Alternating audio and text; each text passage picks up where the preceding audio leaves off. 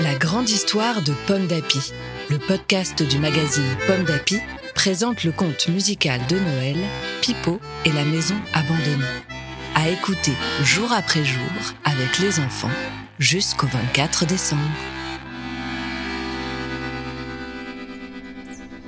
Aujourd'hui, 19 décembre, loin de chez soi.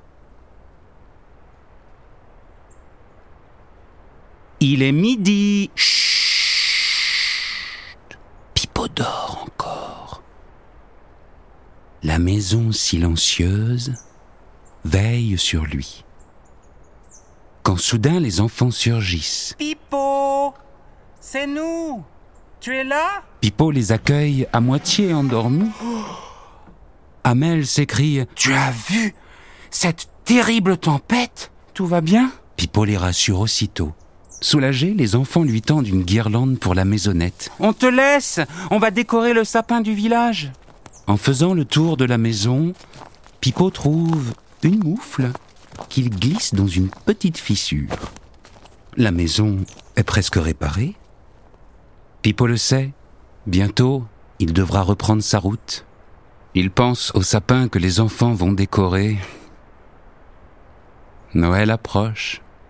Un Noël qu'il va passer loin de son pays et de ses amis.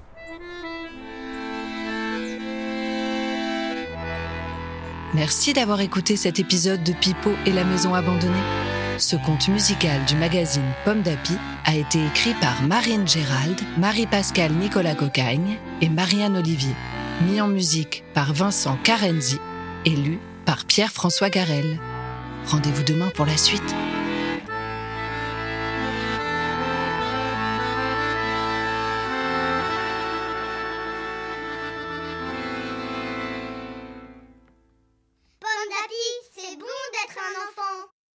Un podcast Bayard Jeunesse.